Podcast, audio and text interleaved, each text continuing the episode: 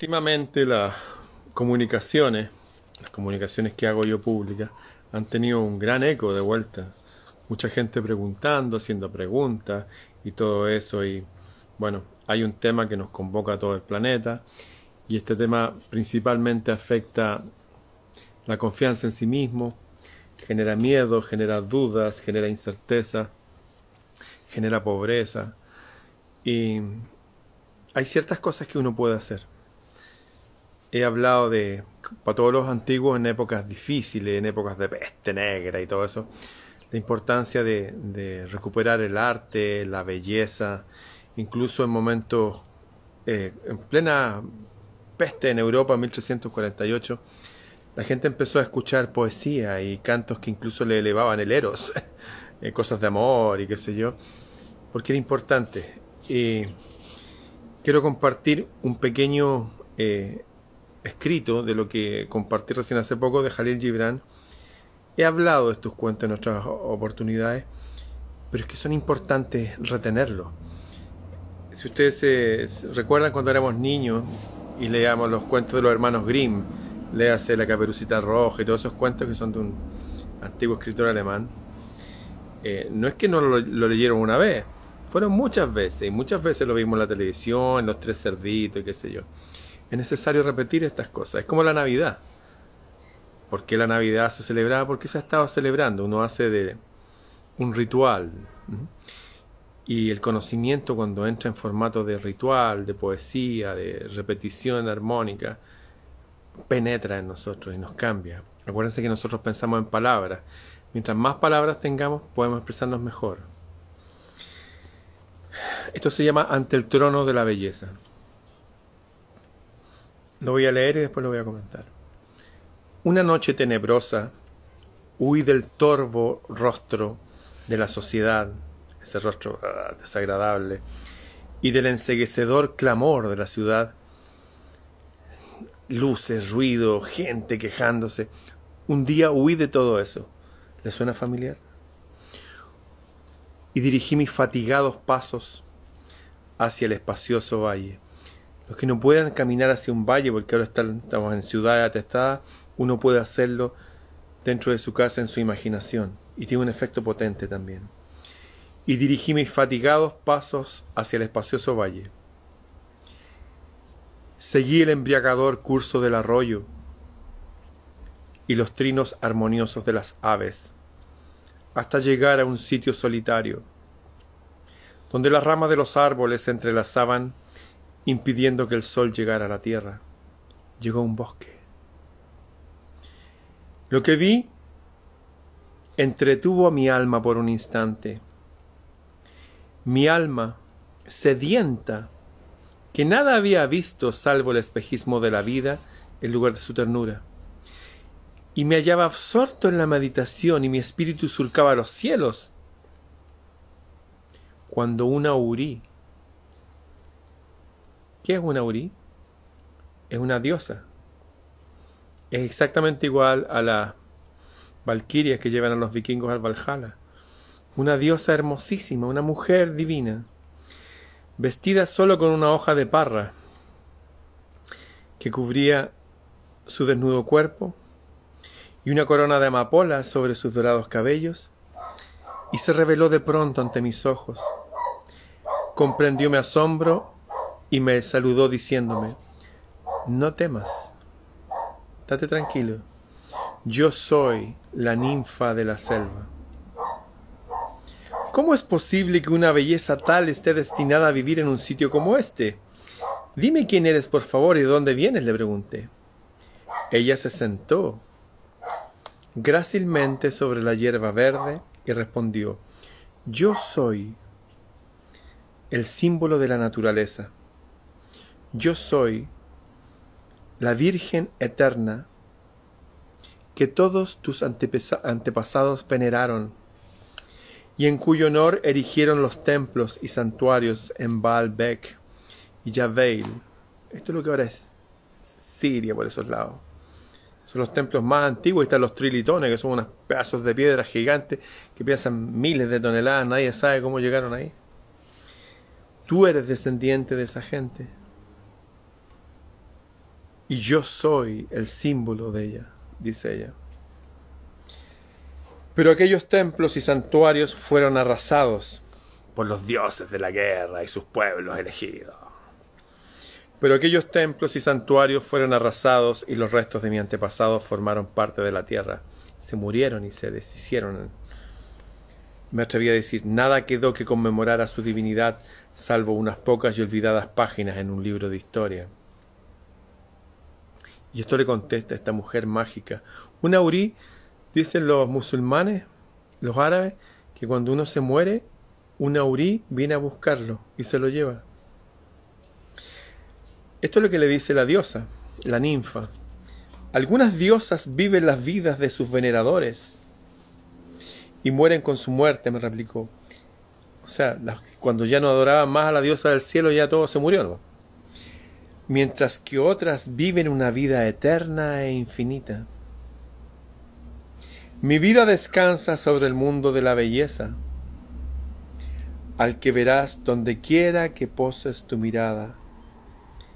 Y esta belleza es la naturaleza misma. Es el comienzo de la dicha de los pastores entre los montes, y de la alegría de los aldeanos en los campos, y del placer de las laboriosas tribus que habitan las montañas y las planicies. Esta belleza promueve al sabio al trono de la verdad. ¿Han escuchado ustedes que verdad es belleza y belleza es verdad? Detrás de los sabios y de los tronos de verdad, de gente sabia, hay belleza también. La belleza es un tremendo poder. Dije entonces, dijo el hombre, los seres humanos tienen miedo a todo, hasta ellos mismos, me respondió. Temes al cielo, origen de la paz espiritual. ¿Dónde está la paz espiritual? ¿Han escuchado hablar del reino de los cielos? En el cielo. Hay que volver a mirar el cielo, hay que dejar espacio para estar en la naturaleza, hay que volver a mirar las estrellas, hay que buscar esa paz espiritual. Pero la gente ya no se olvidó de eso. Temes a la naturaleza, el cielo del descanso. La naturaleza también es un cielo el cielo del descanso y la quietud. Y temes al Dios de los dioses, y lo acusas de su cólera cuando es bueno y misericordioso. Ese Dios furibundo y castigador y que mandaba a matar a los niños de otros pueblos, ese Dios no es nuestro Dios. No es nuestro Dios. Nosotros seguimos a esto, lo que estoy leyendo. Hubo un engaño en la antigüedad, engaño que fue denunciado por el propio Jesús y se enfrentó a su propia gente de su pueblo, dirigentes de su pueblo, no a todo su pueblo, él amaba a su pueblo y, su pueblo es maravilloso, pero se enfrentó a sus dirigentes y les dijo, ustedes sirven a un demonio y engañan a todo el mundo. Bueno, y después de un prolongado silencio mezclado con dulces sueños, pregunté, Háblame de esa belleza que la gente interpreta y define cada uno de acuerdo a su propia concepción. He visto honrarla y venerarla de mil modos diferentes. Y la diosa contestó, La belleza es aquello que cautiva el alma, respondió, aquello que prefiere dar a recibir. Cuando te hallas frente a la belleza, sientes que las manos ocultas en tu interior salen a la luz para llevarlas a los dominios de tu corazón. Es algo magnífico donde se combinan la dicha y la tristeza. Es lo oculto que tú puedes ver y lo incierto que puedes comprender y lo mudo que puedes oír. Es lo más sagrado de lo sagrado que comienza en ti y trasciende mucho tu imaginación terrenal.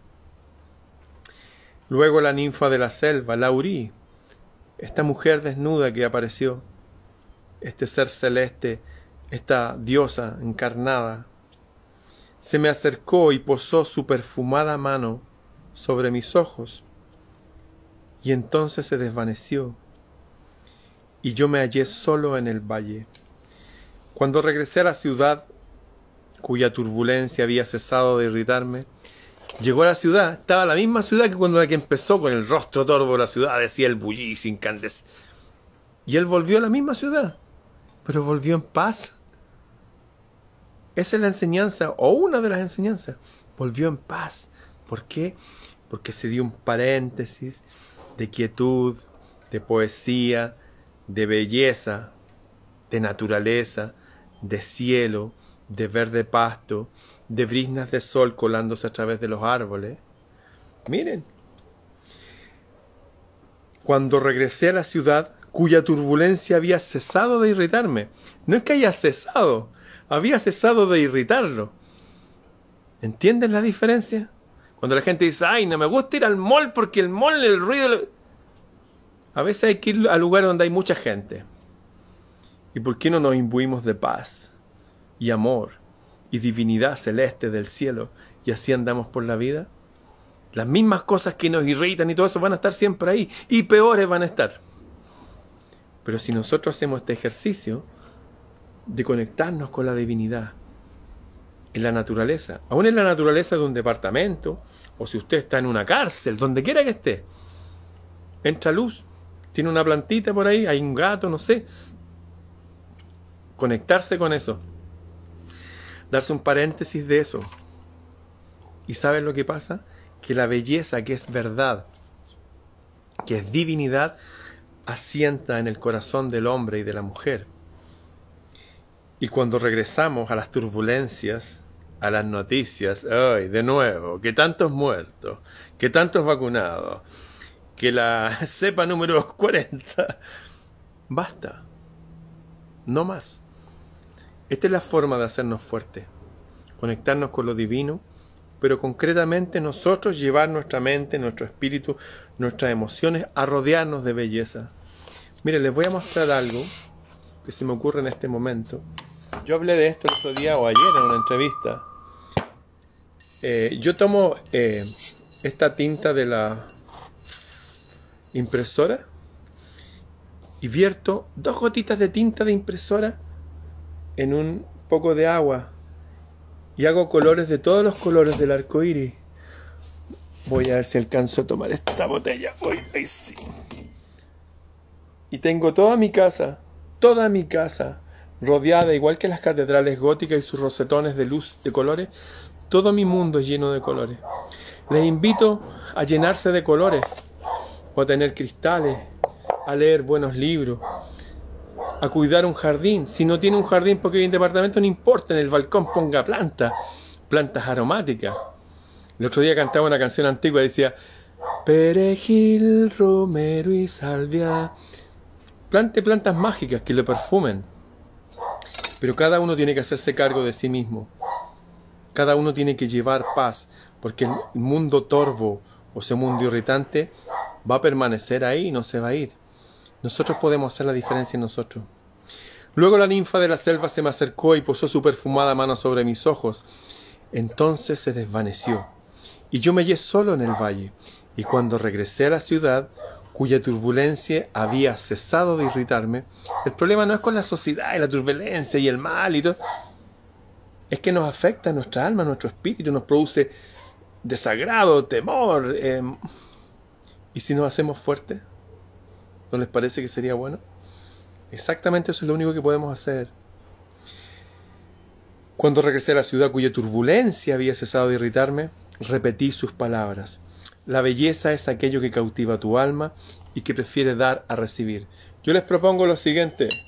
No necesariamente pueden hacer lo mismo, o sí. ¿Por qué no empezar a llenar nuestras casas de colores? Esta es tinta de impresora, esas tintas que venden para cargar los cartuchos y literalmente es una gota. Y mezclan un azul y un amarillo y sale un color verde. Tengo todos los colores del arco iris rodeando de mi casa desde hace décadas. Y de verdad hay una diferencia porque la belleza, la divinidad y la verdad están entrelazadas. Bien, eso era, queridos amigos, los que me preguntaban por soluciones y todo eso, que hasta el lenguaje nos están cambiando. Vamos a hacer la guerra o vamos a hacer la paz en nuestras almas usando esas viejas eh, consejos, belleza, naturaleza, verdad y conexión con lo divino. Bien, nos vemos.